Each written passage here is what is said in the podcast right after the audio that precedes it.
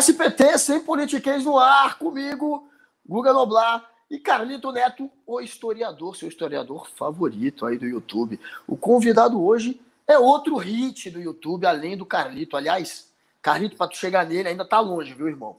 Esse já tem muito mais seguidor que você, mas ele tá na labuta há muito tempo. É um dos que entraram aí primeiro nesse espaço do YouTube. Ele está disputando esse espaço há muito tempo e sempre com hits, sempre criando coisas muito legais.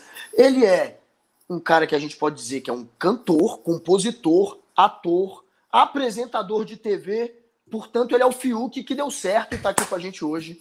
Nosso querido Marcos Castro. Obrigado, man pela moral. Obrigado vocês, pô, é um prazer enorme estar aqui. Na verdade é difícil, né? Essa, é, não tem um, um, nome, né?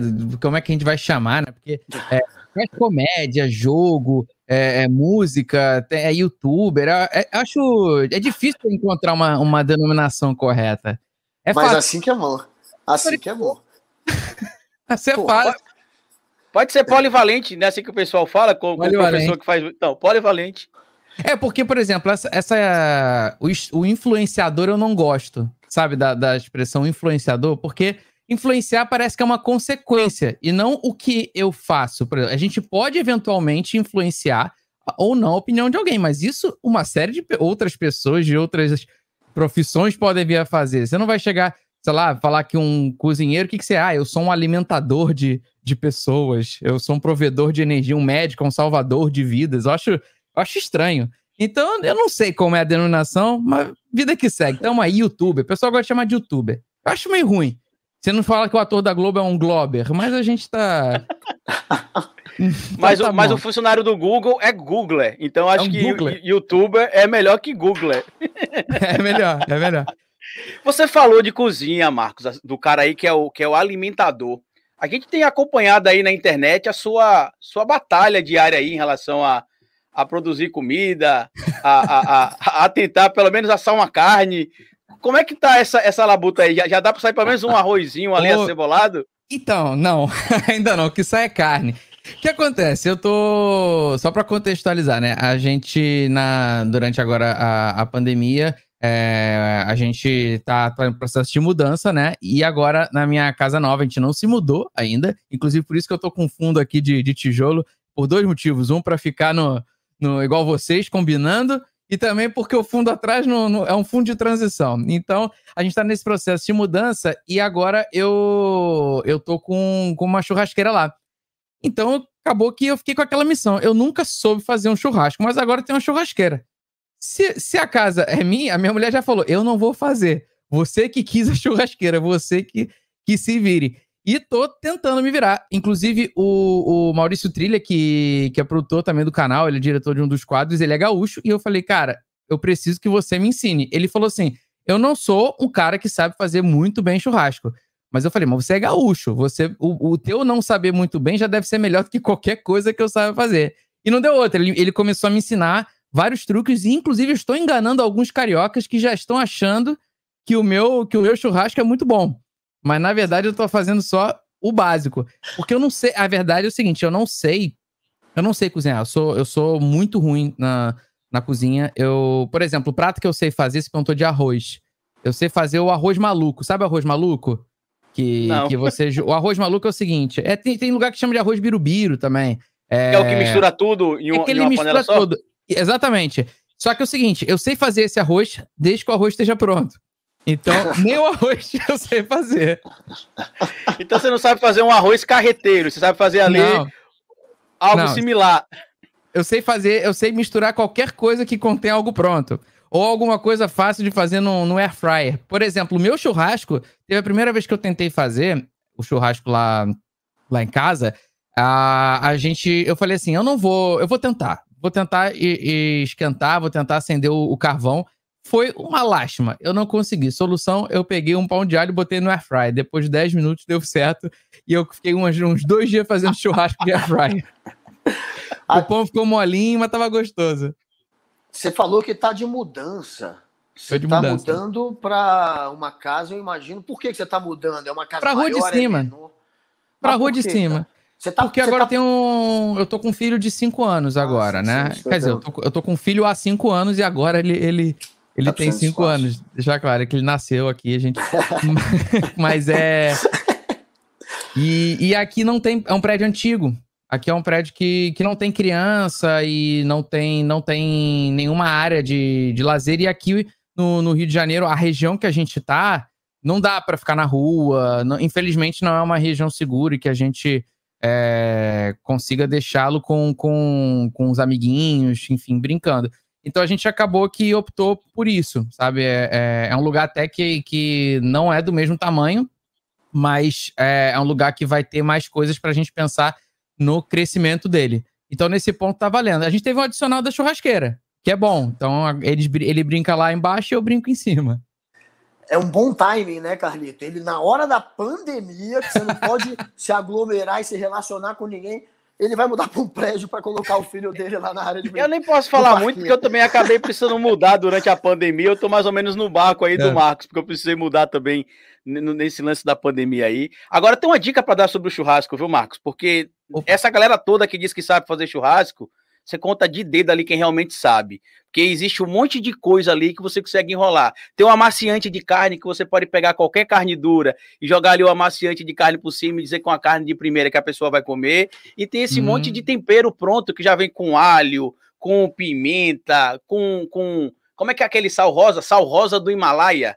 E eu fico me perguntando, inclusive, se eles realmente pegam esse sal no Himalaia, ou se, se nasce algum tipo de pé de sal do Himalaia aqui no Brasil pra você colher esse sal. O sal do Himalaia, meu Deus, tem que gostar muito de sal, né? Para o sal seu do, do Himalaia, tá, tá, tudo bem. Ó, mas eu tô dizendo assim, eu não sou esse cara, não. Ó. Eu tô, eu, eu tô, quando eu tô fazendo churrasco, é, eu não tô pegando uma carne mais complicada. Eu tô indo. Eu, eu, no momento, eu tô roubando. Eu tô indo tentando pegar uma carne mais nobre, que eu não vou ter dificuldade, que ela vai trabalhar por mim. O, já tem aquelas linhas de churrasco, não vou ficar fazendo publicidade aqui, mas tem aquelas linhas de churrasco, por exemplo, que já vem a, a por exemplo, tem o frango. Maturada, já, né? É, tem até a maturada, tem, tem os na brasa, que aí tem a, o franguinho que já vem temperado. Apesar de, por exemplo, temperar coração, é, a gente já faz aqui, isso não tem muito mistério para temperar o coração. Mas, por exemplo, a linguiça, é, também não tem mistério, mas eu já, eu já gosto de pegar aquela linguiça que vem. Tem algumas que vem queijo dentro, aquelas que vem tempero de alho com ervas. Então eu dou aquela roubada, porque se eu errar no ponto, pelo menos o sabor já veio da, já veio da fábrica ali, mais ou menos. Então tá funcionando. Por enquanto tá, tá dando certo. Agora, você falou do Himalaia, cara. Tem coisas bem melhores do Himalaia do que o sal, viu?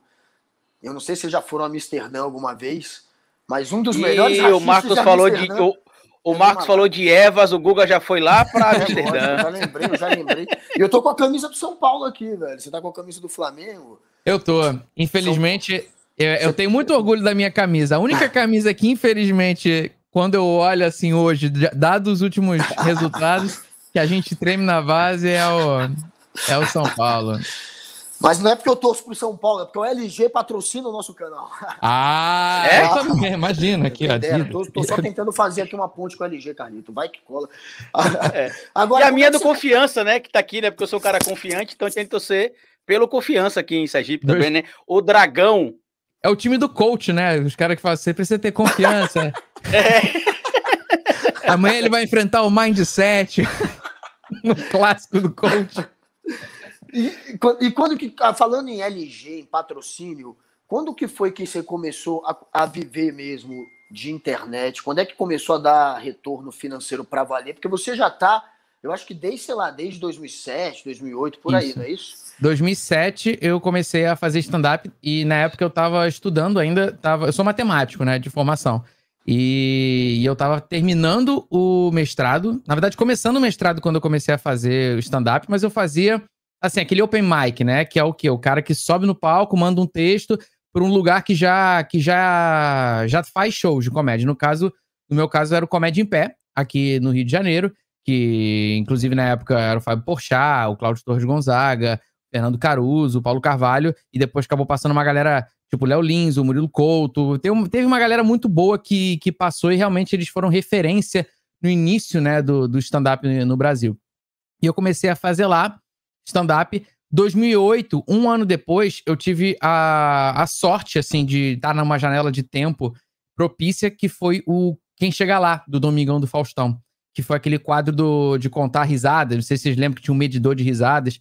E eles e eles estavam num momento que era o seguinte: eles queriam é, comediantes que estavam começando e, e não queriam. E os, e os comediantes do, de stand-up, que já estavam há um tempo, eles não queriam. Muitos não queriam participar porque era um quadro de novos talentos. Então, meio que sobrou uma janela, um vácuo ali do tipo. Talvez eu seja, a, a dentre as pessoas que tá ali, a mais adequada, tô no momento certo. E acabou que eu, eu fui pra, pra final. Participei de três etapas e fui finalista. E isso me deu uma, uma visibilidade que eu nunca imaginaria. Então eu comecei ali em 2000, isso foi em 2008. De 2008 a 2009, que foi o ano final da, da, da, do meu mestrado, eu meio que comecei a fazer shows e eu nem tinha estrutura nenhuma. Foi muito por acaso. As pessoas ligavam perguntando que, é, quem é o seu produtor e a gente tinha que ser o próprio produtor. Aí, de vez em quando, eu botava meu pai para falar no telefone, ou eu assinava o e-mail dizendo outra coisa, sabe, outro nome, só pra, pra gente parecer que tinha alguma estrutura, né? E aí fomos levando, fomos fazendo assim, mais um ano. E o bom foi que no final do meu, do meu mestrado, é, é, isso até é um fato curioso, que foi o seguinte: é, o meu, um dos caminhos que eu, que eu pensava em fazer era estágio, é, eu tava, perdão, era viver a vida acadêmica como a vida docente, né? Eu estava fazendo estágio em docência, no mestrado, dava aula para as pessoas. É, e para os alunos ali da, da, graduação, eu e alguns alunos começaram a falar assim: professor, o senhor foi no Faustão, as coisas assim muito engraçadas que, que, que era curioso, né? É, era uma coisa nova para eles. E aí e, os alunos ficavam muito felizes, porque eu era tipo um comediante professor. E os professores começaram a gostar disso, falaram assim: pô, o cara tá tá, tá aqui, as, os alunos estão aqui, estão gostando. E aí o diretor, da, o coordenador do curso falou assim para mim, eu lembro até hoje que foi, eu fiquei com medo que eu tava começando a viajar e achei que eu poderia estar tá atrapalhando o programa de mestrado, né? Porque é, se eu não, eles queriam que eu concluísse, porque senão o programa perde pontos e eu gostaria de concluir, porque bem ou mal é, é, é, é aquilo, né? A gente não sabe para onde a comédia vai, bem ou mal é importante, né? Você ter um diploma. E aí o coordenador do curso chegou e falou assim: é, Marcos, ó, a gente já teve é, aluno que foi para os Estados Unidos, aluno que foi para Inglaterra, aluno que foi para França, aluno que foi para Polônia, agora aluno que foi para Faustão é a primeira vez. Então, a gente não sabe o que fazer, mas a gente vai te apoiar. eu, eu lembro isso. bem da sua participação no Faustão, que era, que era, não sei se é quem chega lá, qualquer o quadro, mas lá. eu lembro. Eu lembro bem que, que eu tava assistindo no domingo em casa e entra um cara bem magrinho no palco com aquele visual nerd, meio introvertido assim, começou a cantar umas músicas de matemática. Eu falei, não acredito que o cara tá cantando stand-up de matemática. E é, eu sou professor também, Marcos. Eu, eu, hoje eu trabalho só com a internet, mas até maio, junho do ano passado, para ser mais específico, eu dava aula em escola ainda. Eu sou historiador por formação, ficava nas escolas doutrinando meus alunos, né, tornando todos comunistas, né, como um bom historiador, né? Tava lá. Brincadeira, viu, gente? Para depois eu estar viralizando meu vídeo por aí dizendo que eu assumi que eu, que eu doutrinava meus alunos, até porque eu não doutrinava, mas enfim. E, e a gente sabe como é difícil, por exemplo, ensinar algumas disciplinas, a, a própria matemática, por exemplo, e a física, é, são algo são coisas muito complexas e sempre vem a, a, a, geração nova agora, né? A geração dos milênios, que, ah, onde é que eu vou usar isso? Onde é que eu vou usar aquilo? A história agora a gente está conseguindo ver, categoricamente, porque é importante entender de história. A gente está vendo o mundo passando por um monte de maluquice. E na matemática, já que você é matemática, dá para usar no humor, como a gente já viu, mas que mais assim que esse, que esse povo ficar, ah, professor, onde é que eu vou usar a pi? Onde é que eu vou a, a, a utilizar o teorema de Pitágoras?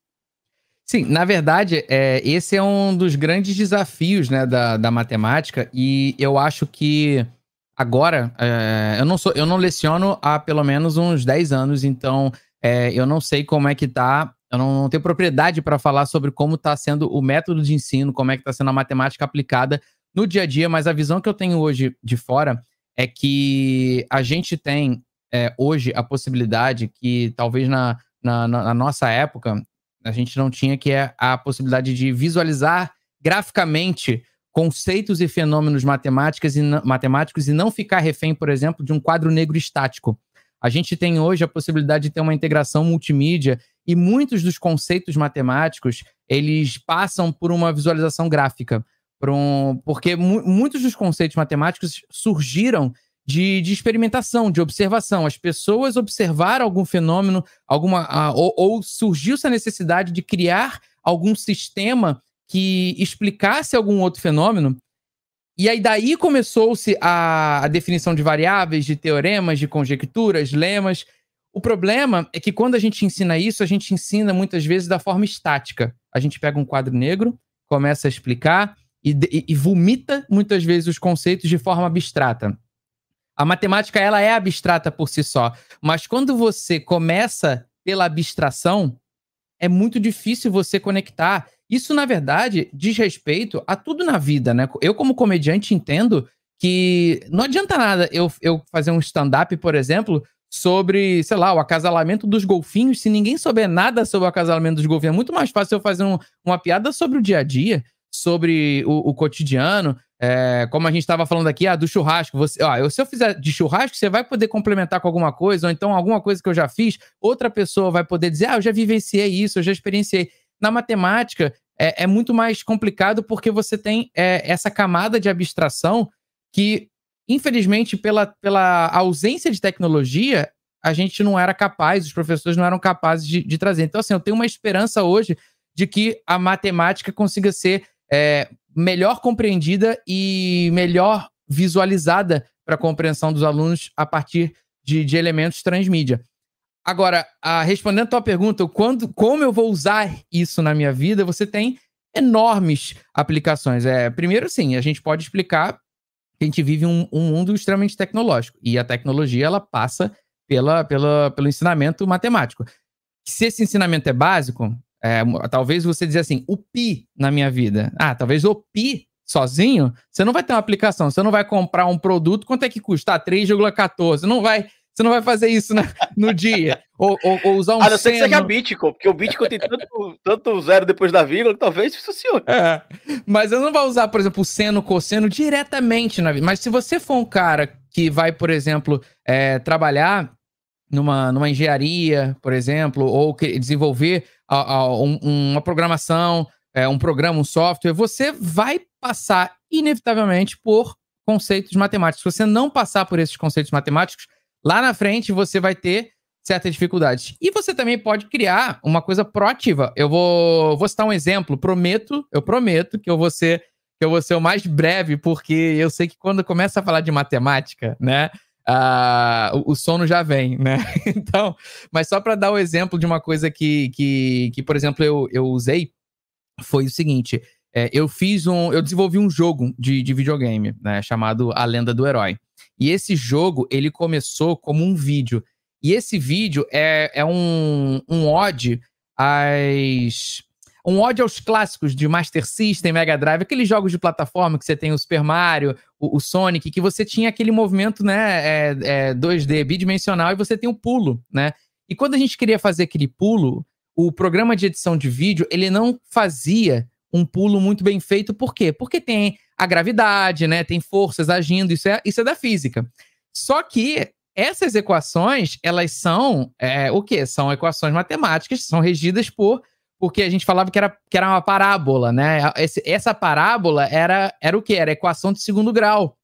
E aí, eu falei, o, o editor não estava conseguindo fazer. Eu falei, peraí, eu consigo aplicar aqui, tá? A função, a equação da parábola, porque eu lembro disso, né? Isso não precisaria nem ser professor, era, era segundo grau. Vou usar essa equação da parábola, aí eu resolvi a equação, e aí o pulo ficou perfeito. Então, assim, eu, pro um, pro eu, eu consegui usar uma solução prática num ambiente de videogame, né? Num ambiente de edição de vídeo de entretenimento. Então, assim, você tem aplicações. Se você parar para ver, por exemplo, todos esses filmes, né, que tem computação gráfica de altíssima qualidade, o que tem de matemática ali por trás é um absurdo, né, para trazer um realismo. Então, Parei de falar de matemática, mas é isso, respondendo sua pergunta. Ah, mas essa galera que diz que não entende, quando vai para a mesa do bar lá dividir a conta, aprende a matemática rapidinho, quando tiver ah, com é. pouca grana, em especial. Você, ele falou do jogo, Guga, que é a lenda do herói, que teve inclusive um, um, um é crowdfunding, né? Palavra é, muito bonita que eu, que eu é a vaquinha, traduzindo para o português bem direto. A primeira é a vaquinha que viralizou. A primeira que viralizou. Exatamente. E eu queria que você falasse aí, passar pro Google se ele quiser perguntar também, a questão do jogo, Eu vi uhum. que ele foi lançado para algumas plataformas, mas Sim. até onde eu pesquisei, só plataformas é, de desktop, né? Não tem para mobile ainda. Ou, ou, já, já tem para. Porque eu olhei que tem para Linux, tem para Windows e para Mac OS.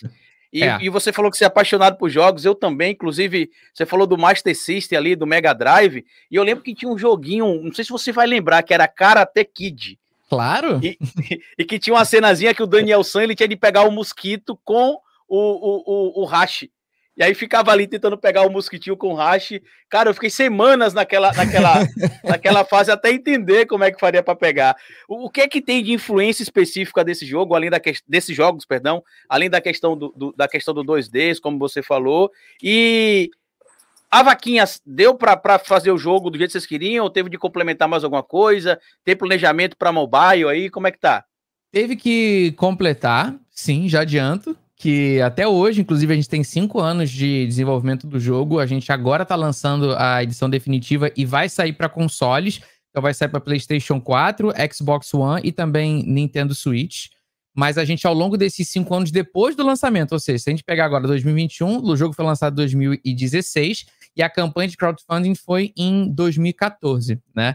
Então, para explicar agora é, exatamente o que, que é, né, a lenda do herói. A lenda do herói, ela surgiu como um vídeo que era uma, uma piada, né? Eu fiz uma música, uma música como se fosse um personagem de videogame cantando, então era o herói mesmo, um herói bem genérico, de propósito, para remeter aos arquétipos, para todo mundo olhar aquele personagem e falar assim, tá, eu sei quem ele é, de alguma forma eu, eu, eu me identifico com ele, né? Então ele é um herói genérico, armadura genérica com uma espada, um escudo, para salvar a princesa. É clichê de propósito, né? E a partir daí, a gente começou a cantar música. Só que esse cara, ele, ele zoa, ele é como se fosse um comediante stand-up daquele mundo.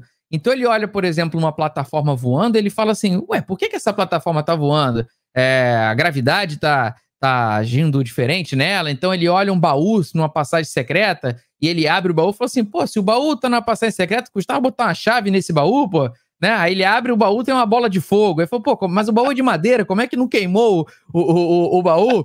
Então, assim, ele vai sempre brincando com as coisas. Ele, ele tem uma, uma hora, inclusive, que, que a gente vai brincando muito com trocadilho, porque eu sou eu sou fanático por trocadilho. Aí tem as moedinhas voando, igual o Super Mario, né? A gente fala que, que isso é um fenômeno chamado de flutuação cambial, que a moeda tá voando. E aí a gente vai brincando com todas essas, com todos esses clichês, todas essas coisas. Mas isso era um vídeo. E as pessoas achavam que era um jogo. Então os comentários eram: nossa, queria que isso fosse um jogo, é, seria ótimo se fosse um jogo. E aí começou a clicar aquela chavezinha do tipo: Olha, é, eu sempre tive o sonho de fazer jogo. Assim, eu sempre tive mesmo. Não é aquela história do. Sabe quando você vê aquele produto que a pessoa fala, sei lá, é, tipo, laranja da, da avó, sei lá o quê. Aí cria-se um storytelling. A avó de fulano desde 1950. Não é isso. De verdade, eu sempre fui muito fã de videogames e parte da minha diversão era, era desenhar fases de videogame no papel eu criava o, o, jogo do Marcos, por exemplo. Eu, eu, eu, lembro que eu fiz o. Eu criei uma franquia, gente. Eu tinha o Marcos 1, Marcos 2, Marcos 3. Eu fui fazendo. O público foi gostando. Na minha infância, eu fui desenhando cada vez mais. E aí eu fui jogando, fui fazendo assim. Cheguei a fazer jogo de forma amadora, num programa chamado RPG Maker. É, na minha adolescência. Eu era bem nerd, ainda sou, mas assim, minha adolescência foi bem, bem nerd mesmo. E aquilo eu deixei de lado, porque eu pensei, ah, fazer jogo não vai ser não vai ser a, a, uma coisa que eu vou conseguir ter como como algo para viver, um projeto de vida. Não vou conseguir ganhar dinheiro fazendo jogo. Para fazer jogo tem que. Tá, não, é no, não, não vai ser aqui no Brasil. Eu vou ter que, sei lá, para os Estados Unidos. Eu vou ter que fazer uma, uma, uma, faculdade lá fora. Eu não, ou seja, era muito longe da minha, da minha realidade. Então, quando aconteceu isso, as pessoas falam, poxa, eu gostaria que fosse um jogo. Nessa época, eu já estava com mais ou menos uns 100 mil inscritos no meu canal do YouTube, né? E eu hoje a gente está com 4 milhões, mas ali, para aquela época, 100 mil já era um número é, super expressivo, 2012 isso, né? E aí eu pensei assim, beleza, eu tenho a vontade, a comunidade tem a vontade, mas falta o dinheiro. E falta as pessoas competentes para fazer esse jogo, porque eu não sabia fazer jogo. E foi aí que a gente descobriu, conheceu o estúdio de criação do Mativa, que hoje que foi o estúdio que desenvolveu o jogo, é uma galera também do Rio de Janeiro, talentosíssima, É, e o mais legal é que a maior parte dos, das pessoas são, são músicos, então eles têm. É, o, o, o, sócio da empresa, o dono da empresa é músico, o, tem dois caras só de música, tem o, o roteirista é músico, então assim, é, um, é, um, é uma equipe que respira musicalidade. E a gente queria fazer o jogo musicado. Então, quando a gente fez a, a nossa campanha, inclusive o, o, ponto de venda, né, o ponto de virada para ser uma coisa inovadora, uma vez que o jogo, como eu disse, já era um clichê, era o quê? Tá, esse jogo é clichê, mas qual é a diferença? E que não tem em nenhum outro jogo no mundo é o quê? Ele é cantado. O jogador canta as ações. Então, se ele vai para a esquerda, ele vai cantar aquilo. E isso não sai do tempo, fica sempre na métrica da, da, da música. E a música é como se fosse um quebra-cabeça. Cada vez que você for jogar, a música vai ter uma sequência diferente, é, ordenada diferente de, de estrofes e versos. E isso foi o que fez a campanha dar certo, porque as pessoas ficaram curiosas para ver como isso ia funcionar. Isso foi em 2014. É muito nerd mesmo essa ideia, eu concordo. é muito nerd, mas é genial, porque é uma coisa inovadora eu acredito que você criou algo novo, né, no, no mundo do videogame. Eu não lembro realmente de ter nada nem parecido com isso. É, e como é que foi depois a repercussão? Como é que está sendo agora, então? É, é, daqui para frente, o que você acha que vai acontecer com o jogo? E você pretende lançar outros jogos? E quando você era moleque, qual era aquele jogo que você era vidrado mesmo? Eu era Super Mario, eu era viciado em Super Mario. Eu era do time do Sonic. Eu gostava ah, muito de Sonic. Porque eu, porque eu tive. É porque eu lembro, eu lembro que tinha briga, né? A galera tinha de um lado era o Master System e o Mega Drive, e do outro lado era o Nintendinho e o Super Nintendo. E aí na, na escola tinha a galera de um lado, tipo, lado A, lado B. O pessoal falava assim: ah, que, que, que maré, mané Mario, aqui é Sonic. A gente ficava, pô, brigando. Eu, inclusive, eu, eu lembro da época que a gente era bem nerd e ficava é, brigando na escola para ver quem era. A gente, a gente meio que, que ficava defendendo. Então já, eu tenho vários argumentos para falar por que o Sonic é melhor, ele é mais descolado, sabe, do que o Mario. A gente. Inclusive, isso virou um vídeo no, no, no, no meu, no meu canal que eu fiz com, com o Bruno Mota também, comediante, e, e foi mega divertido, isso foi em 2012. É, mas assim, Sonic foi um jogo que me, que me inspirou muito, demais, aliás. É, tem um outro jogo que é Wonder Boy, só que esse jogo, as pessoas. É, tem um Wonder Boy é, que tinha também. Lançou-se o Wonder Boy, mas também lançou uma, uma versão que era uma, uma versão que a Tectoy no Brasil pegou e modificou os, os desenhos, que eram, que eram os jogos da Mônica. E tinham Mônica no Castelo do Dragão, e Mônica o Resgate, e Mônica na Terra dos Monstros. Esses jogos, na verdade, vieram desse, desse jogo chamado Wonder Boy, japonês. Eles só modificaram as, os desenhos e, e os diálogos para trazer como se fosse um licenciamento. É, é, tipo como se fosse um que a gente chama hoje de, de mod, né? É um mod oficial, né? Que, tinha, que tem a galera, por exemplo, do, do In-Eleven, sabe? Que tem o Bomba Pet, que a galera bota a modificação brasileira, só que essa é uma modificação não oficial. No caso da Mônica, era uma modificação oficial, licenciada.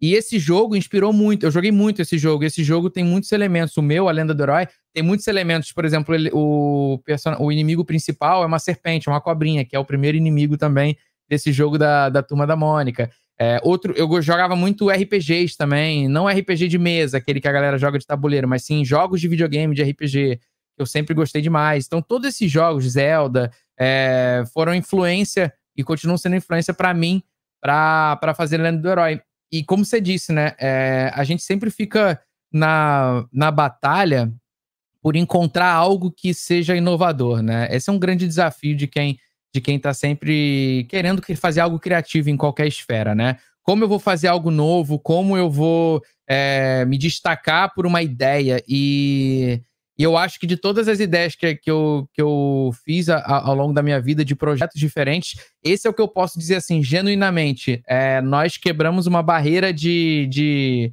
de fazer algo que nunca tinha sido feito até então dentro do, do videogame. E, e, e por isso é, eu não posso deixar que esse projeto morra no primeiro jogo, né? A gente tem uma, um desenvolvimento de história maior, a gente já está planejando é, o segundo jogo, a gente quer fazer três, quer fazer mais, quer fazer para celular, outros jogos também. A gente agora está fazendo um, um RPG, que a gente joga um RPG de, de mesa, que é com uma história que é que é uma história paralela, uma side story desse universo. Ou seja, eu estou Eu tô nesse momento criando o, o meu universo, né, do, do jogo, porque as pessoas estão jogando esse jogo, querem mais e estão e estão querendo descobrir mais. O meu sonho um dia é que essa, que essa franquia, né, que a Lenda vire uma franquia, que a gente consiga expandir esse universo e que possa virar animação, possa virar livro, possa virar filme, além dos jogos, obviamente.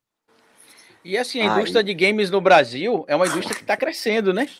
Porque a gente tem dois jogos, eu não sei se o Guga joga, joga jogos. Eu não, eu sou meio eu saudosista, Marcos. Os meus jogos, tipo, são Driver 1, Gran Turismo, é, o Wing Eleven 2002. Nossa, é, você falou do Super Mario e do, e, do, e do Sonic, mas eu jogo também o Donkey Kong, por exemplo. Então, assim, o Asterix também, que era um jogo que tinha pra Nossa, Super Nintendo. Nossa, eu lembro. Também. O do Master? O do Master o do... System? Não, o, o do, do Super Nintendo. Super Nintendo. Super eu jogava Nintendo, um que, é. o, que o Asterix ficava jogando poçãozinha. É, é esse também. É porque é quando esse? saiu pro Super Nintendo, saiu um pro Mega e um pro Super Nintendo, porque era tipo Mortal Kombat, lembra? Que saía um Mortal Kombat pro Mega Drive e um é, Mortal Kombat pro Super Nintendo.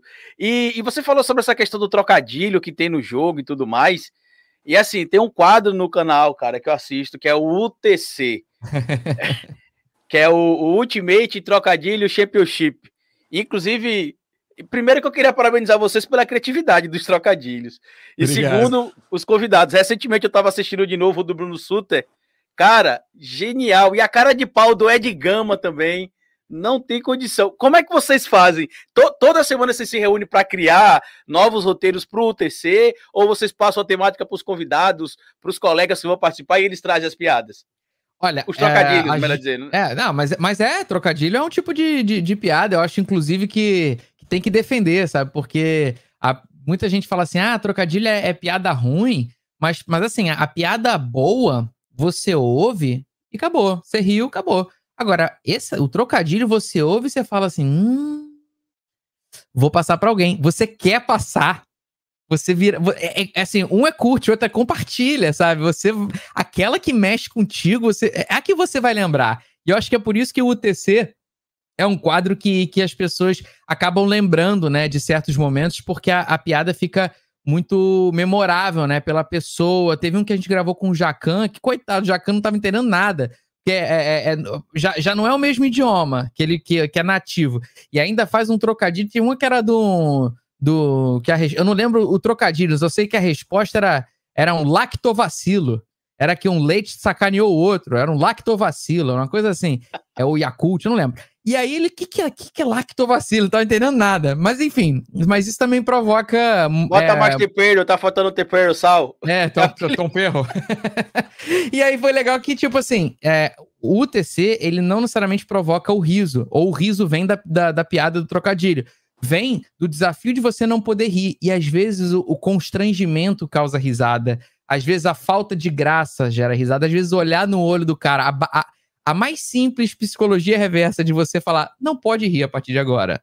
As pessoas já ficam querendo dar aquela, dar aquela risada. Então, é muito mais um quadro de psicologia, de psique humana, do que propriamente um quadro de, de humor. É um, é um desafio, é um experimento social, social ali. É, é muito divertido fazer.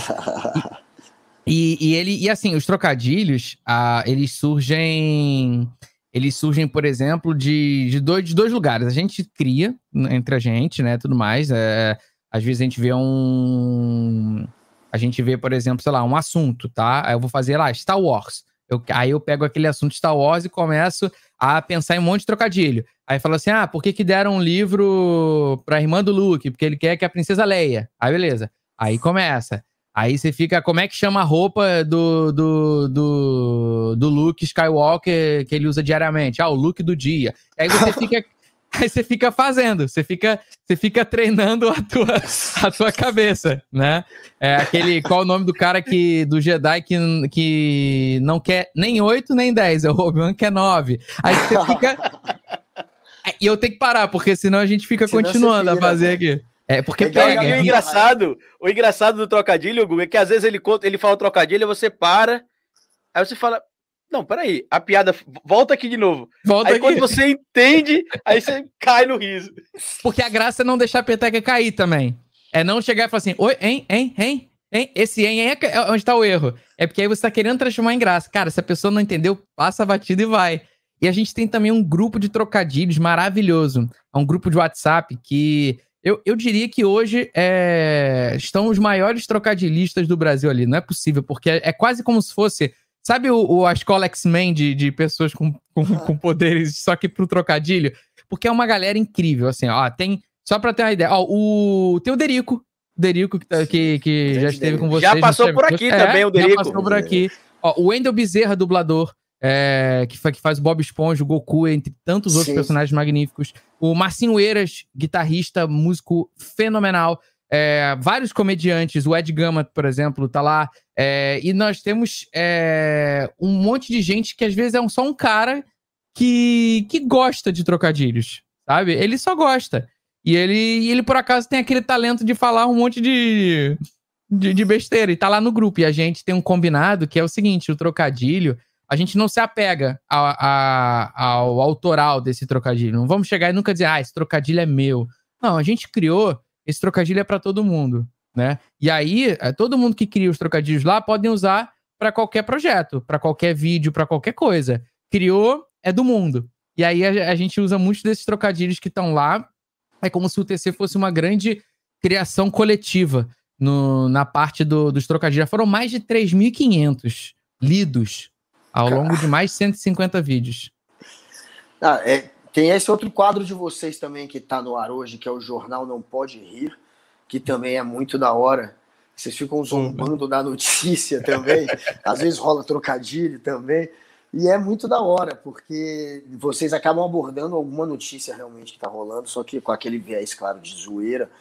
É, cara, esse jornal é, é, muito bom também. Como é que foi essa, essa, essa ideia, cara? Você estava sei lá, se você costuma ver jornal já fazendo piada na cabeça?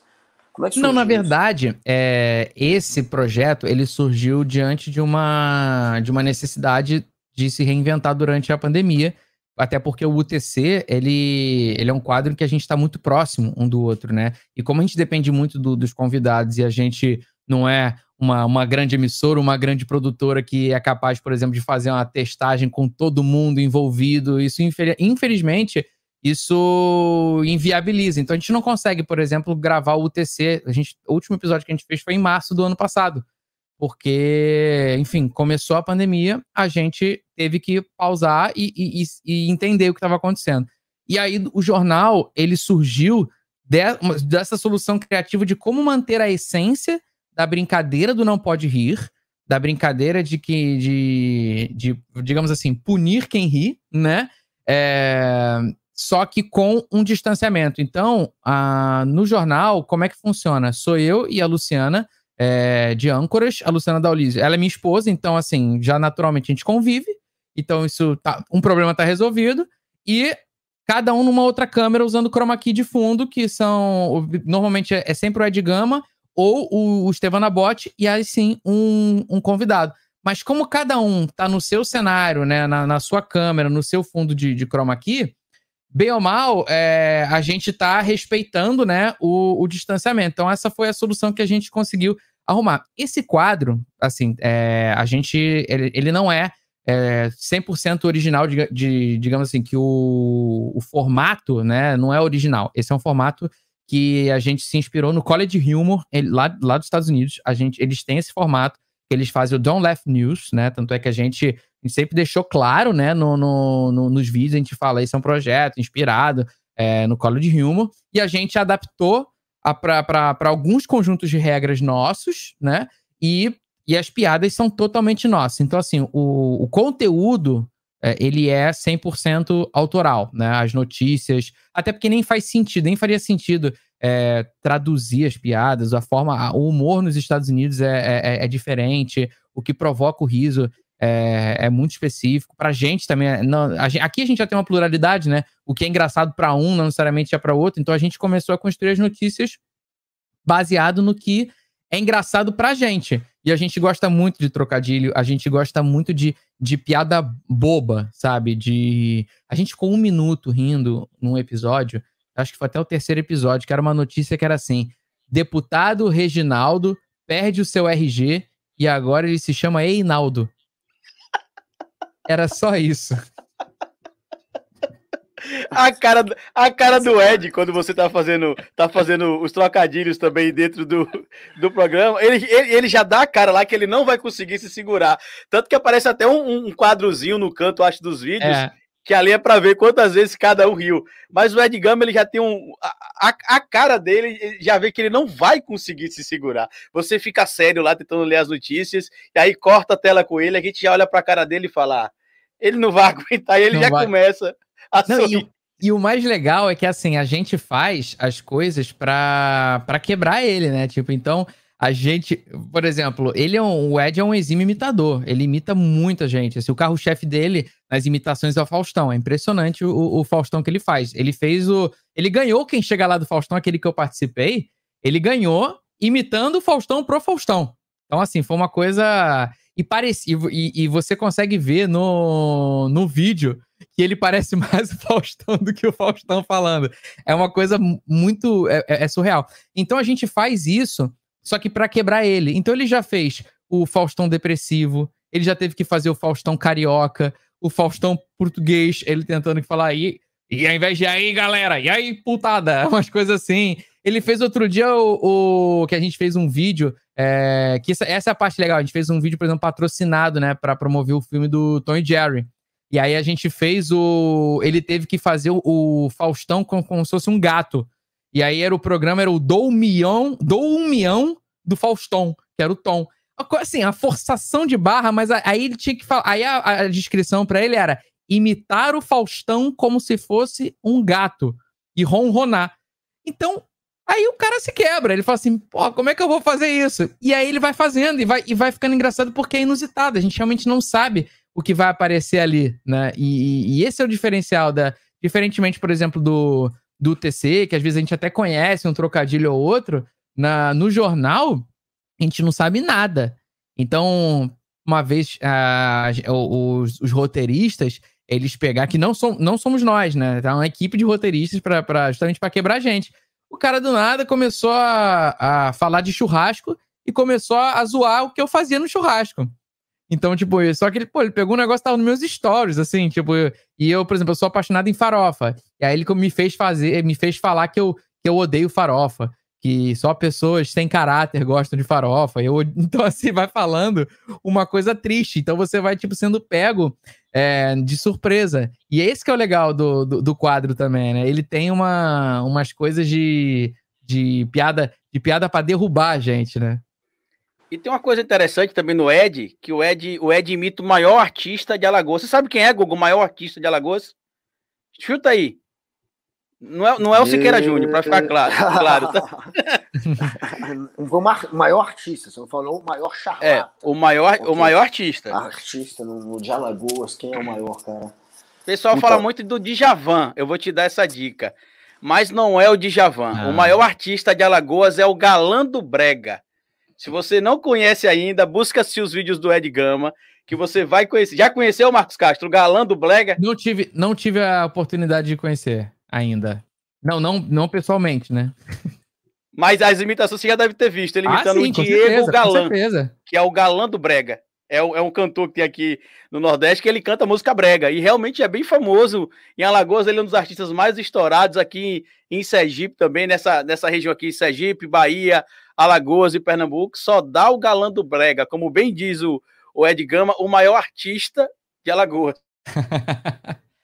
é, o, o, na verdade, o, o Ed, o Ed é, é, muito legal que ele, ele, ele, cada hora ele tá, ele tá sempre assim, eu, eu admiro isso muito nele, porque ele tá sempre é, é, focado em, em, algum projeto, e quando ele tá focado nesse projeto, seja uma imitação, ou seja um, um, algum assunto, ele cai dentro, ele mergulha de cabeça. Então, eu lembro uma, uma época que ele estava querendo aprender a imitar o Homer Simpson e todo lugar que a gente ia, ele ficava falando com a voz do Homer Simpson. Era um negócio chato, mas a gente fala assim: parabéns, porque uma hora ficou bom. Isso era muito bom. Agora ele tá na época do BBB. Ele tá, ele só fala de BBB. Ele tá focadíssimo. E aí ele já tá, ele tá empenhado no projeto Quero ser Boninho Minota pro BBB 22. você. Tá e você que é o Fiuk que deu certo? O Fiuk que deu errado tá lá, velho. Você iria para uma empreitada dessa? Jamais, cara. Jamais. É, primeiro, porque assim, é... eu sei que eu vou vacilar. Eu sei que eu vou falar alguma coisa que vai ter algum recorte, que eu posso tentar ser o mais o mais comedido possível, que eu consigo dentro de um vídeo, dentro de um podcast, dentro de uma entrevista, é um ambiente controlado. Eu vou falar alguma coisa e eu vou saber exatamente que vai daqui até ali. Eu não estou sendo testado aqui, né? A minha, a minha, a minha irritabilidade, a, a minha saudade da minha casa, nada disso está sendo testado. Ali, aquilo é um experimento social feito para você falhar. É feito para você se, se sentir mal. Eu fiquei 12 dias a trabalho no Japão e, e eu, fiquei, eu tive uma briga lá e a gente tava em grupo. E eu tava sozinho, não fui com a minha família.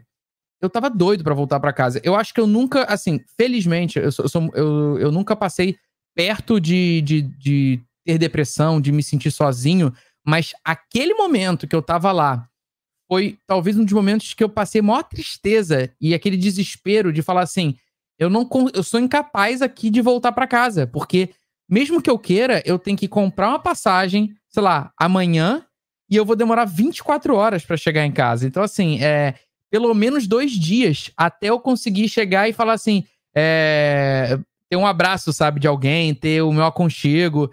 Eu tava me sentindo preso. Então, eu já, em 10 dias isso, eu jamais, eu jamais iria pro, pro BBB, porque não, eu ia, eu ia errar em algum momento. Alguma coisa eu ia, infelizmente, porque a gente. E, é, e eu acho que isso. Não é que eu seja falar que eu vou errar porque porque, sei lá, é, eu, eu sou mal, ou eu sou, sei lá, eu sou um cara que mereça ser, ser cancelado pelas coisas que eu digo, mas sim porque eu sei que, que eu não sou perfeito. Eu não, eu não tenho um, um discurso, uma cartilha pronta.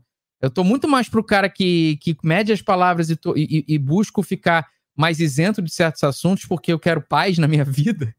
Porque eu só quero, sei lá, é, ficar de boa e não, e, e, e, não ser metralhado no Twitter, nas redes sociais, do que, do que o contrário. É o meu estilo de vida, não é o que eu acho certo ou errado. Eu acho, eu acho que, que eu, eu gostaria de ser um pouco mais corajoso de me posicionar, por exemplo, para certos assuntos. Eu, eu, eu acho que, que falta, por exemplo, não é não tem politiquês, mas assim, é, eu acho que, que se mais pessoas se posicionassem, eu acho que as coisas poderiam sim ser diferentes. Então, em, existe em alguma esfera, em algum nível dentro de mim, uma algo que fala assim, pô, você podia ser, ser mais ativo é, ao dar a tua opinião, porque se mais pessoas fossem ativas, talvez as coisas fossem diferentes. Mas, ao mesmo tempo, tem um outro lado falando em mim assim, cara, você tem direito à tua paz interior, a, a, ao teu bem-estar, a, tua vida. Então, assim, isso no BBB eu seria testado da pior forma e eu não, não, não saberia lidar. Definitivamente. O Felipe Neto, ele cobrou uma vez, né? Ele fez uma cobrança dos artistas se posicionarem mais nesse momento de Brasil é, com a democracia ameaçada. O que, que você acha desse discurso? Então, eu acabei de falar que eu não queria falar uma coisa e você falou. O que, que você acha dessa opinião? Se ainda tô usando o Felipe não, Neto. não, eu gosto muito do Felipe Neto. Assim, é, de verdade. Não, eu, não dá eu, pra dizer que relação... odeia, não, só pra gente ter um corte, Marcos? Ah, infelizmente. é, porque, é porque eu. É porque eu vou dizer assim, eu. A é, minha relação é brincadeira, a gente tem uma relação boa com o Felipe também. A minha relação pessoal com o Felipe Neto, que eu já tive, eu já, já encontrei ele várias vezes, já fui na casa dele é, em, em, tempos, em tempos anteriores. Hoje em dia a gente não tem tido muito contato. Mas ele foi no meu casamento, sabe? A gente trabalhou junto quando ele estava no início da parafernália. É, então, assim, eu não posso, eu não posso reclamar da minha relação pessoal com ele. Nem tudo do que ele vai falar é, vai ser uma coisa que eu vou assinar embaixo ou concordar. Mas eu acho assim que. Eu, eu acho que dentro do que ele falou, ele tem os, os motivos dele, mas eu também eu não acho que seja assim. Preto no branco, 880, eu acho que como eu acabei de dizer. Eu acho que eu tenho um, dentro de mim uma balança que talvez eu opte, porque talvez eu não tenha estrutura para para poder lidar com esse tipo de, de situação. Por exemplo, durante, a, durante a, as eleições de 2018, eu, eu votei eu votei no Ciro no primeiro turno, no Ciro e depois no Haddad. Eu, em nenhum momento eu cogitei votar no Bolsonaro, mas eu não era o cara eu falava nas entrelinhas. O meu discurso dizia mais ou menos que quem entendia o que eu estava querendo dizer entenderia que para mim o Bolsonaro nunca seria uma opção naquelas eleições. Mas eu não queria falar é, contra, assim, diretamente letras garrafais, porque eu sabia que boa parte da minha audiência é, votou 17. E eu sabia que eu poderia causar uma. Um, eu poderia misturar as coisas. E, infelizmente, eu, eu, eu, não sei se eu poderia lidar com isso, se eu gostaria de lidar com isso, uh, a ponto de, de, sei lá, arriscar arriscar a minha audiência, porque naquela época eu precisava, e até hoje, né, boa parte do, da, do que eu ganho é pela, ela, é, é, pela audiência. Se meu canal acabar hoje, eu vou ter que arrumar um plano B para minha vida. Uma coisa sou eu vivendo um sonho de, de moleque, querendo, como era o cara que, que terminou, foi no Faustão e, e, vai, e vai viajar para fazer show, tô descobrindo se vai dar certo ou não. Outra coisa é hoje casado, tendo um filho, uma vida, né, para cuidar. Então, as coisas começam a ficar mais, mais pesadas. Se eu tivesse, se eu fosse um cara que poderia é, pôr a perder algo nesse sentido, de ah, eu já tô feito, eu já tenho, tô bem de vida, tenho, posso me aposentar, aí sim eu acho que eu poderia me, me poderia me posicionar e, e, ser um pouco mais corajoso e um pouco mais ativo dentro da, da minha função como cidadão. Se isso tá certo ou tá errado, eu não sei, gente. Eu acho que, mas assim, é só o que eu, o que eu, o que eu senti, né? A galera precisa, cara, aquele negócio, assim, nem todo mundo tem é, a oportunidade mesmo de poder se posicionar 100% como quer, né? Uhum. Tem gente que precisa, cara, muita gente não pode, na verdade, porque senão perde emprego, porque senão perde audiência também, porque senão é perseguido, etc. Rola isso, é, é completamente compreensível. Quem mas é, é, tem gente que pode, tem, tem gente que realmente pode se posicionar. Você falou quando você estiver se aposentando. Geralmente eu vejo muito jornalista quando está se aposentando fazer isso. Antes de se aposentar, não, mas quando está se aposentando, jornalista, você vê jornalista fazendo isso, né? Falando que realmente quer falar 100%. Mas na vida, não só do jornalista, não só do artista, mas em várias profissões tem isso. As pessoas, é, infelizmente, é difícil realmente você ter a liberdade para poder se posicionar 100% como você deseja politicamente, etc. Ainda mais nesse momento que o Brasil está polarizado pra caramba. É porque é complexo, é... né, Guga? Eu entendo o Marcos também, porque assim, você, não, é você já apanhou, você já apanhou na rua, eu sou ameaçado de morte, eu, tenho, eu sou o cientista político também, Marcos. E eu tenho outro canal chamado O Historiador, onde lá eu dou minhas opiniões políticas. Lá a gente tem quase 300 mil seguidores. É um canal relativamente pequeno para esse mundo que a gente trabalha na internet, mas, meu, meu amigo, os fãs do mito me amam. É ameaça de morte complicada. E o Guga também. O Guga uma vez estava na Paulista, acho, com a filha no colo, e agrediram o Guga. Então, realmente, a gente sabe que é um pouco complicado essa questão. Mas para sair um pouco desse clima pesado. Mas só para dizer que eu admiro, admiro muito é, a coragem de se posicionar, tá? É, só para deixar pontuado aqui que isso Mas é, um, é, é um motivo de admiração. Agora eu te ferrei agora, porque tu falou. Exatamente. tu se ferrou hoje, meu irmão. Tu vai ver um monte de mim Tranquilo. Vamos aceitar. Já, já, hoje, eu falei porque eu quis, tá bom. Você, você, você forçou? Forçou. e você tá num espaço, você conseguiu ocupar um espaço que você tem a, audi a audiência, a atenção de uma galera que, se você se posicionar de uma maneira muito crua, você vai perder esse espaço. Então é, é, legal você manter esse espaço e junto com a sua piada e junto com o, que você criar, você passar os seus valores, os seus princípios, que quem, claro, entender jamais vai cair num discurso de um cara que apela para o ódio, que apela para o linchamento virtual, que apela tanto quanto o Bolsonaro. Então é óbvio hum. que, às vezes, até estrategicamente, é, é, melhor você seguir um, sabe, de um jeito que você não perca essa galera. Isso faz também sentido. Cara, Lito, estamos chegando na reta final, meu. Vamos, vamos para as perguntas finais aqui, hein? Então, sim. Eu, já que ele tá com a camisa do Flamengo aí, né? Nós, apesar de eu estar com a camisa do Dragão hoje, né? Do Confiança aqui de Aracaju, camisa retrô da década de 60 aqui. É, mas eu sou flamenguista também, como vocês que acompanham o nosso podcast aqui sabe. Já que a gente falou de política, a gente tem uma, uma, uma teve uma presidente que previu o que aconteceria com o Flamengo, Marcos Castro, e com o Internacional no último Campeonato Brasileiro. Porque a Dilma, um tempo atrás, opa, a Dilma disse há um tempo atrás, Quase que cai aqui também, que nem fizeram com a Dilma, meu microfone. Pra não perder o trocadilho. Tá vendo? Você golpeou o celular? Foi um golpe aí? Mas o celular não, o microfone, perdão. o microfone. A Dilma, ela disse alguns anos atrás que quem ganhar ia perder e quem perder ia ganhar. A Dilma seria aí uma, um, uma mestre do presságio, Marcos Castro? Ou você acha Não, que foi só Dilma. coincidência? Porque ela Não, falou Dilma. também do ar, que ela disse que quando conseguíssemos estocar ar, as coisas estariam resolvidas. Isso é um estudo ano passado de que a Universidade Americana descobriu como é possível estocar ar. Então será que a Dilma sempre esteve certa e nós errados? É a Acho mãe que de sim. Omar. É a mãe de E não Omar. tem, não tem também aquela, aquele, aquele estudo que diz que, a, que as plantas escutam? Não é tem? verdade, velho. É, verdade. Verdade, Se soltar a mandioca, a mandioca vai ouvir. Então, verdade, verdade. Então tá tudo, tudo é, nada, nada disso foi, foi ao acaso. Tudo isso é são profecias que é só agora a gente tá, tá compreendendo. Mas o. Flamengo, o Flamengo tá dando alegrias agora, né? A gente tá. o- só, só o São Paulo que, que quis causar emoções na nossa vida no passado. O que, eu, o que eu peguei ranço do Volpe.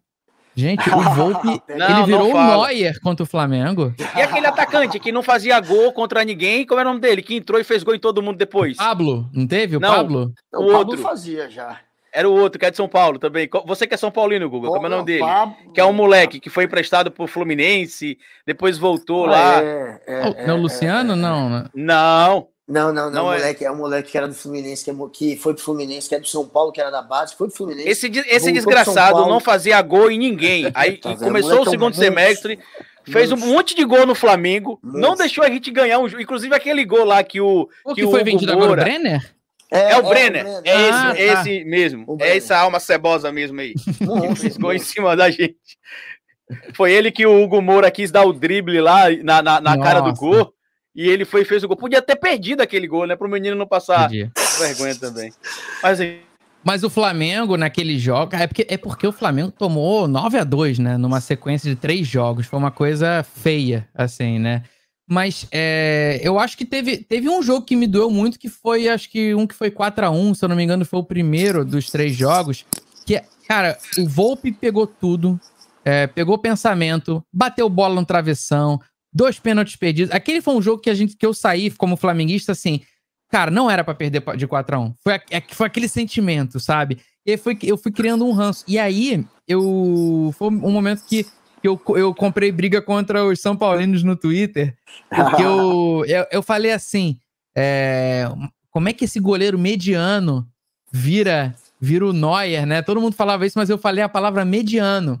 E aí, todo mundo começou a pegar esse mediano. Eu falei assim, gente, mediano é que tá na média. Ele, dentre os goleiros da Série A do Brasileirão, do campeonato que ele está jogando, na minha opinião, ele não se destaca, ele está na média. Ele é um bom goleiro. Não tô dizendo que ele é ruim, ele é um bom goleiro para os padrões da Série A. Mas para mim, na minha opinião, ele é mediano. E aí o eu torcedor a de São Paulo é igual ao do Corinthians, que acha que o Cássio é o melhor goleiro do Brasil, É. sendo que o Tite só leva o Cássio porque ele é corintiano. O melhor goleiro do Flamengo esse Polêmica. ano foi o Cássio, né? Na última Ué. rodada. Concordo, concordo, concordo. Não, desculpa, Cássio, nunca critiquei. Retiro o que eu disse aqui agora. Obrigado pela lembrança, Marcos. Não, só que aí a galera, aí começava, aí o Volpe falhava nos jogos seguintes. Eu, ficava, eu fiquei acompanhando São Paulo. Ele começou a falhar e ele e a, e a torcida, só que era muito engraçado. A torcida mesmo falava mal do, do Volpe, mas se eu falasse, ai, ai de mim, eu não posso, tô proibido. Aí eu comprei uma briga. Você é desses fanáticos, né? Você vai para Sim. estádios, você acompanha pra valer. Eu moro a 10 minutos do Maracanã, mas eu, eu fui muito já. Depois de um tempo, eu comecei a, a, a achar assim, sabe? Chegou uma hora que, não sei, Flam- até uma fase o Flamengo não tava ganhando tanto, e aí eu comecei a, a- a otimizar, assim, do tipo, eu vou, eu vou só na boa. E aí eu, por exemplo, em 2009, eu fui no, no jogo que o Flamengo foi campeão, e em 2013, quando foi campeão da Copa do Brasil, também só fui na final. Eu fui aquele cara torcedor de final, só durante um tempo. Aí ano passado, não. Ano passado eu já fui mais, porque. porque ano, ano retrasado, perdão. É, já fui mais, porque, enfim, tava gosto, né? Da, de, de ver. A Libertadores eu não tive a chance de ir em nenhum jogo, mas eu acabei indo na final da Libertadores. É, foi uma história, assim, para mim foi maravilhosa, uma história de vida, é, para minha vida, que vai ficar marcada, porque eu morei em Lima, né? E eu não conseguia, é, não tinha conseguido ingresso. E aí eu fui com meu pai, e eu já e eu encontrei amigos de infância, fui na escola onde eu estudei. Então foi muito legal, porque eu fui lá e desde o início do jogo, o Flamengo estava perdendo, né, pro River com a zero desde os 10 minutos, e eu fui alimentando aquele, aquele sentimento de resignação dentro de mim. Porque eu tava falando, pô, já tô aqui num país que eu não venho há mais de 20 anos, muito legal isso. E de repente vem aquele momento de catarse, né? De, de, de euforia, de alegria extrema, porque foram dois gols. Eu tenho até um vídeo meu que eu, que eu choro, cai, sabe, me debulho em lágrimas, abraço meu pai. Foi, um, foi, foi muito emocionante para mim. Então, assim, nesse ponto de futebol, agora eu tô meio que anestesiado, sabe? Eu acho que é, acho que, eu acho que eu não vou viver nada, nada igual aquilo de novo. Nenhum momento. O Júlio tão... César desmaiou, inclusive, não foi também lá na torcida? Foi. Na comemoração. Eu, eu, eu tô satisfeito, de verdade. Eu tô satisfeito. Eu só, eu, só, eu só comemorei muito esse campeonato dessa vez porque porque era a última rodada com o São Paulo e tinha tido essa história do São Paulo. Porque eu acho que se tivesse sido outro time, é, eu talvez eu não comemorasse tanto porque já tinha sido uma, uma alegria enorme para mim em 2019. E o Galhardo, aproveitando aqui, o Galhardo jogou aonde, Galhardo? Fazer que nem o time do Flamengo falou. Jogou aonde, Galhardo? Eu ia perguntar para você se você era um torcedor tipo o, o, o Zé Aldo, né? Não sei se você já viu, mas hum. o Aldo ele é da torcida jovem e tem até vídeo dele na internet na frente da torcida assim, armado, chamando o pessoal pro pau. Ele já pode, foi desse né? tipo de Ele pode, você, né? foi... você já foi desse tipo de torcedor? Jamais, jamais, jamais. Eu nunca fiquei ali na. Meu pai sempre me, me, me levava, mas ele falava assim: ó, ali é a, é a raça rubro-negra. Ali não dá pra ir, né? Ali o bicho pega. E eu todo. Eu, só que eu ia desde, sei lá, 8, 9 anos de idade e todo jogo tinha empurra-empurra.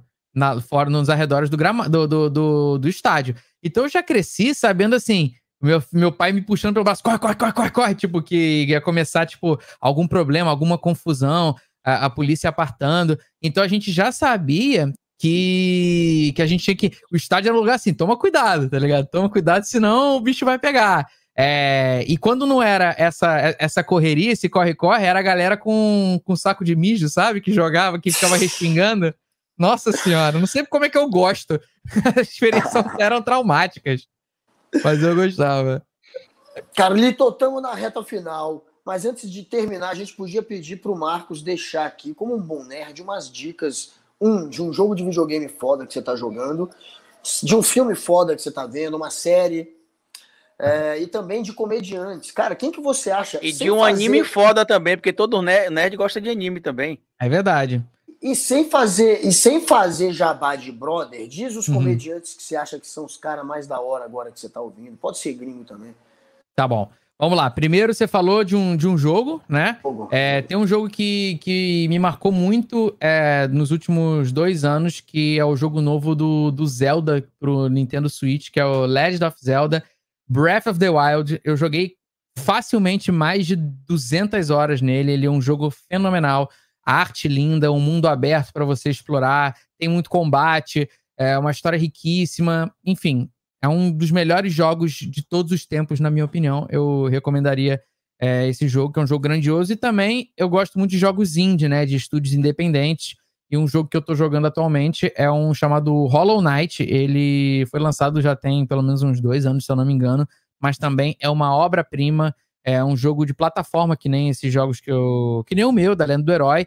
Mas ele tem uma música maravilhosa, uma arte lindíssima. É, as batalhas são desafiadoras. Eu gosto de jogos difíceis. Hoje em dia a gente tem uma crescente de jogos que não são tão difíceis, mas antigamente os jogos eram difíceis, porque você tinha que ficar com aquele cartucho durante dias e dias, né? E semanas e meses. Não era essa profusão de jogos que a gente tem hoje, né? Então, é, eu sinto falta um pouco de jogos desafiadores. Esse é um jogo que eu gosto muito, Hollow Knight, né? E, bom, filme, bom, série, uma série que eu, que eu que eu assisti até agora a última temporada é e foram cinco, acho que vão ser seis, é, na Prime Video, que é o The Expanse, que é uma série que se passa no ano mais ou menos 2300, por ali, e ela fala sobre a colonização, né, da expansão da colonização humana, que ela vai que a, o, os terráqueos vão para Marte, e aí você tem a colonização de Marte, e aí tem. se torna uma, uma nação independente. Tem a galera do, do cinturão, né? Que é o pessoal que fica ali no cinturão de asteroides, que são pessoas que, que são, tipo, marginalizadas. Né? Então, assim, tem, uma, tem toda uma questão é, política ali também. É, é, é, bem curioso, é bem legal. Eu, eu, eu, ela me pegou bastante. Ela foi para um caminho que eu não imaginava. Eu, eu, recomendo. São cinco, cinco temporadas até agora, e até onde eu sei, vão ser seis temporadas. Tem um livro que tem mais, eu ainda não li o livro, então não posso recomendar. É... O que mais que você pediu para falar? Falar de. É, Expense, é, Marcos, só para anotar aqui que eu gostei do enredo The da Expense, a expansão, também, The Expense. Eu também, fiquei curioso pra caramba, velho. É muito é, legal. Você não falou filme, cinema mesmo, você não deu filme. Dica, né? Cara, é, eu, filme, engraçado, eu não tenho assistido tanto filme ultimamente. Eu tenho, eu tenho sido mais o cara das séries. Para dizer que eu não que eu não indiquei nenhum filme, é, eu, vou, eu, vou propor, eu vou propor um desafio. Eu não vou falar o nome dele. Por quê? Porque eu não lembro? Não. É para vocês procurarem. Mas foi um filme que eu vi no Netflix esses dias, que é um filme de um, um filme indiano. Se eu não me engano, ele foi até indicado ao Oscar que é um filme de um cara, de um menino que, que ele, tem, ele, ele fala muito sobre a, a, as diferenças das, das castas, né? Então, gente que, que como é difícil para ele subir na vida e, ele, e como ele conseguiu subir na vida. É, eu, eu, eu acho que é Tigre Branco. O Tigre Branco, é isso. É, tigre acho branco. que é isso também. Minha mulher é. viu, minha mulher viu. Ela ficou. É muito bom. Mesmo. É muito bom. E anime, Carlito, eu vou ficar te devendo pelo seguinte. Eu parei no tempo com, com. Infelizmente, eu parei no tempo com anime. A galera tá falando super bem do Attack on Titan, mas eu ainda não consegui assistir. E, e, cara, o anime que, eu, que mais me marcou na minha vida até hoje foi Dragon Ball. Então, assim, eu assistia Dragon Ball ah, Z, era, era. Bate aqui. Ah. Aí. Eu lembro da saga de Freeza, que era um negócio que era muito louco, que o planeta ia explodir, faltava três minutos para o planeta explodir, e foram, sei lá, 18 episódios. Eu não sei como aqueles três minutos não se passaram. Era um negócio que. É a única série que o tempo passa mais devagar do que o tempo real. Porque você tem nos filmes passagem de tempo, né? Três anos depois, cinco anos depois. Ali não, o segundo era mais devagar. Era um é negócio é muito louco. Era massa. E o Goku é altruísta também pra caramba, né? O cara tá aí pra matar ele, ele dá uma risadinha, né? E é. fala: caramba, ele é muito mais forte que eu. eu acho que eu vou morrer. É, você vai morrer, Goku. É, mas, não, e é legal que o Dragon Ball, ele era aquela, brin aquela brincadeira que a gente fazia quando criança. Tipo, ah, o meu poder é, é esse número aqui, é mais de 8 mil. Ah, e o meu é o dobro do seu. E aquela coisa que quando era criança, assim, ah, e eu sou forte, ah, eu sou forte o dobro, ah, eu sou forte infinito, e eu sou infinito do infinito. E a galera ficava falando, tipo, pra tentar. É isso, Dragon Ball. Dragon Ball é. Cada hora chega um cara mais forte. Eles não sabem pra onde vai, mas eu amo. É... Eu, eu, eu, não via Dragon Tem Ball. Tem até porque... uma polêmica, Guga, com o Dragon Ball na Espanha. Eu tava vendo hoje que meu cunhado me mostrou que o Dragon Ball Super ele foi suspenso na Espanha. É, porque tem uma luta lá entre uma personagem feminina e, e o Goku e consideraram a cena sexista. E aí tiraram tiraram do ar lá. Eu não sei se foi todas as cidades ou se foi só esse episódio, mas eu tava lendo hoje com meu cunhado isso. Eu, eu achei, Carlito, que você fosse fazer um trocadilho, porque o Z em espanhol é seta, né? Achei que você fosse falar que é porque ela chama Dragon Ball Z. eu já tava vindo a maldade chegar. É igual o cara que faz rima, velho. A galera do rap, que qualquer coisa fica fazendo rima, é. velho. É a galera do trocadilho, velho. Vira um vício. O Total, cara fica isso. fazendo trocadilho. A gente fica assim, cadê o trocadilho? Cadê, cadê, cadê, cadê? Cara, eu não via Dragon Ball porque eu sou uns quatro anos mais velho que vocês, então é o, é o diferencial certinho pra você não ver Dragon Ball. Via era Changeman, Jaspion. Você é mais, ah, de, você é mais de quatro, viu? Você não é só 4, eu sou de 81, sou de 81, 81. É, são 5, eu sou de 86. É, você é, é eu sou 5 também, é. Cinco é quase 4. Então. Cinco Uma é. Copa do Mundo a mais que eu tenho aí. Sim. Mas a gente é dessa geração do Changeman, Jasper, Jiraiya, Giban, é, Giban isso. Black é também Rider. Black Kamen Rider. Black, tinha aquele sim. Machine Man também. Sim. Tinha o Cavaleiro dos Zodíacos, Yu Yu Hakusho. Super Campeões também, que Nossa, não lembra. Eu assisti Super Campeões agora, recentemente teve uma, um, um remake. É maravilhoso. Eu amo. É a mesma coisa do Dragon Ball, que é tipo assim, é um cara com poder maior do que o outro. Tipo, só que é no futebol, é incrível. Aí o, é o Oliver, né, dando chute, sei lá, chute de trivela. Aí o outro, chute do tigre. E aí o goleiro pulando. Cara, é maravilhoso. Não, e quando eu era criança, eu anotava no meu caderno, desculpa interromper, Guga, que quando eu tivesse um filho, o nome ia ser Yusuke, por causa Não. do Yu Yu Hakusho. Ah, que demais. Você só esqueceu... Mas não será, tá, Yusuke? Só esqueceu dos comediantes. comediantes. Fica... E só uma pergunta, já que você é um hum. nerd do videogame, tem um jogo que eu era viciado e ninguém conhece, velho. E eu amava. E você falou de jogo que demora muito pra zerar, é um desses. Na época do PlayStation 2, chamado In the Heart of Darkness, no coração da escuridão. Seria isso. Um molequinho com uma arma que fica atirando raio. Um Esse eu não conheço, cara. Vou até anotar aqui. In the, in the Heart of Darkness. In the Heart of Darkness é o melhor jogo de aventura, porque era, é um jogo extremamente bem feito, que foi um dos primeiros jogos de dois CDs do PlayStation 2. Não era só um CD, eram dois CDs, cara. E tem muitos momentos do jogo que você não joga, que você completa o negócio e você fica, sei lá, 30 segundos assistindo a animação rolando. Foi um dos primeiros a fazer isso, cara. Ah, e aí animal. depois você continuava. Cara, muito bem feito, só que extremamente ah, difícil de jogar. Eu só achei no YouTube uma pessoa fazendo review no Brasil, e o cara fala que é um jogo foda, difícil demais, e ele fala mal do jogo. É o jogo mais difícil. Segundo ele, é um dos jogos mais difíceis que ele jogou na vida. E eu sou mongol, cara. Se você me der aquele. É, do, o, o, Deus da Guerra, de, de God, eu, eu não consigo passar do tranco. Tem, tem uma árvore. Você começa, tem uma árvore, tem que passar de um tronco de uma árvore. Eu paro ali. Eu sou tão mongol que eu não passo do tronco da árvore. E eu consegui zerar um In The Dark of Heartless. Então, Ó, então você nunca é jogue, nunca jogue Dark Souls. É um é, jogo. Dark Souls é um jogo que é conhecido por ser frustrante e, e para você para você morrer de propósito. Então, assim, é, nunca jogue, nunca jogue, vai passar raiva. Vai atrás desse, velho. Vou ver atrás. se vai gostar. Mas termina aí com os comediantes, vai. Ah, comediantes, vamos lá. Ó, hoje eu vou eu vou, vend eu vou vender o, o, o, peixe porque, assim, tem, tem um cara... Além do Ed Gama, que eu sou muito, sou muito fã, né?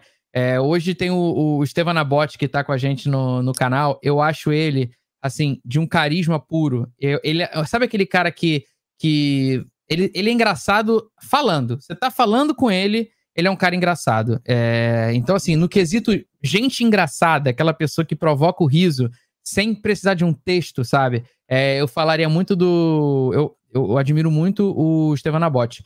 Em termos de, de texto, sabe, de construção textual, eu admiro muito o Maurício Meirelles. Eu acho o Maurício fenomenal na parte de criação de texto. É, é, um cara que, que possui, que assim, que ele consegue, mesmo, falando de assuntos, muitas vezes que são triviais, aquela coisa do comediante pegar o, o tema da identificação, ele vai para um ponto de vista que, que não é o lugar comum.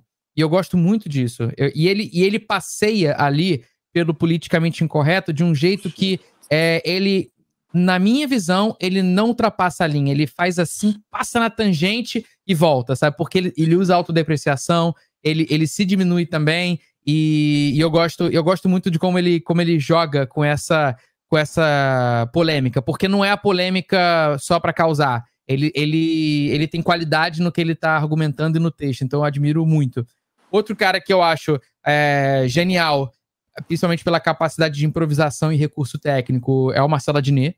É impressionante claro. o que ele tem, a capacidade dele. Porque não é, não é que ele, por exemplo, ele vai improvisar uma música, né? É, ele não vai para a coisa básica da improvisação musical. Ele vai para uma rima, uma rima rica, ele vai para palavras que não são comuns, ele não vai para formuleta. É, ele, ele é realmente um cara que ele tem uma inteligência muito acima da média, dá para ver que ele é um cara muito inteligente, é um cara que tem uhum. muita cultura, e eu acho que isso, como, como espectador de comédia, isso me admira muito, porque eu, eu quero ser desafiado. Eu quero que eu, eu não quero pra onde a piada tá indo, né? E eu gosto muito do que ele faz nesse sentido. Outra pessoa que eu acho que é de uma capacidade absurda de, de improvisação é a Tata Werneck.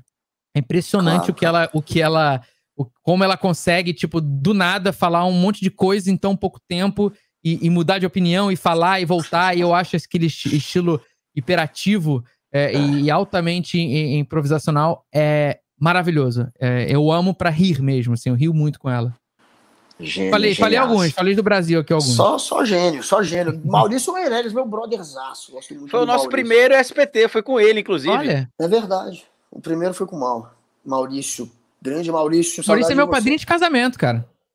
Pô, do caramba. Do é caramba. Só, Minha madrinha de casamento é a Mônica Iose.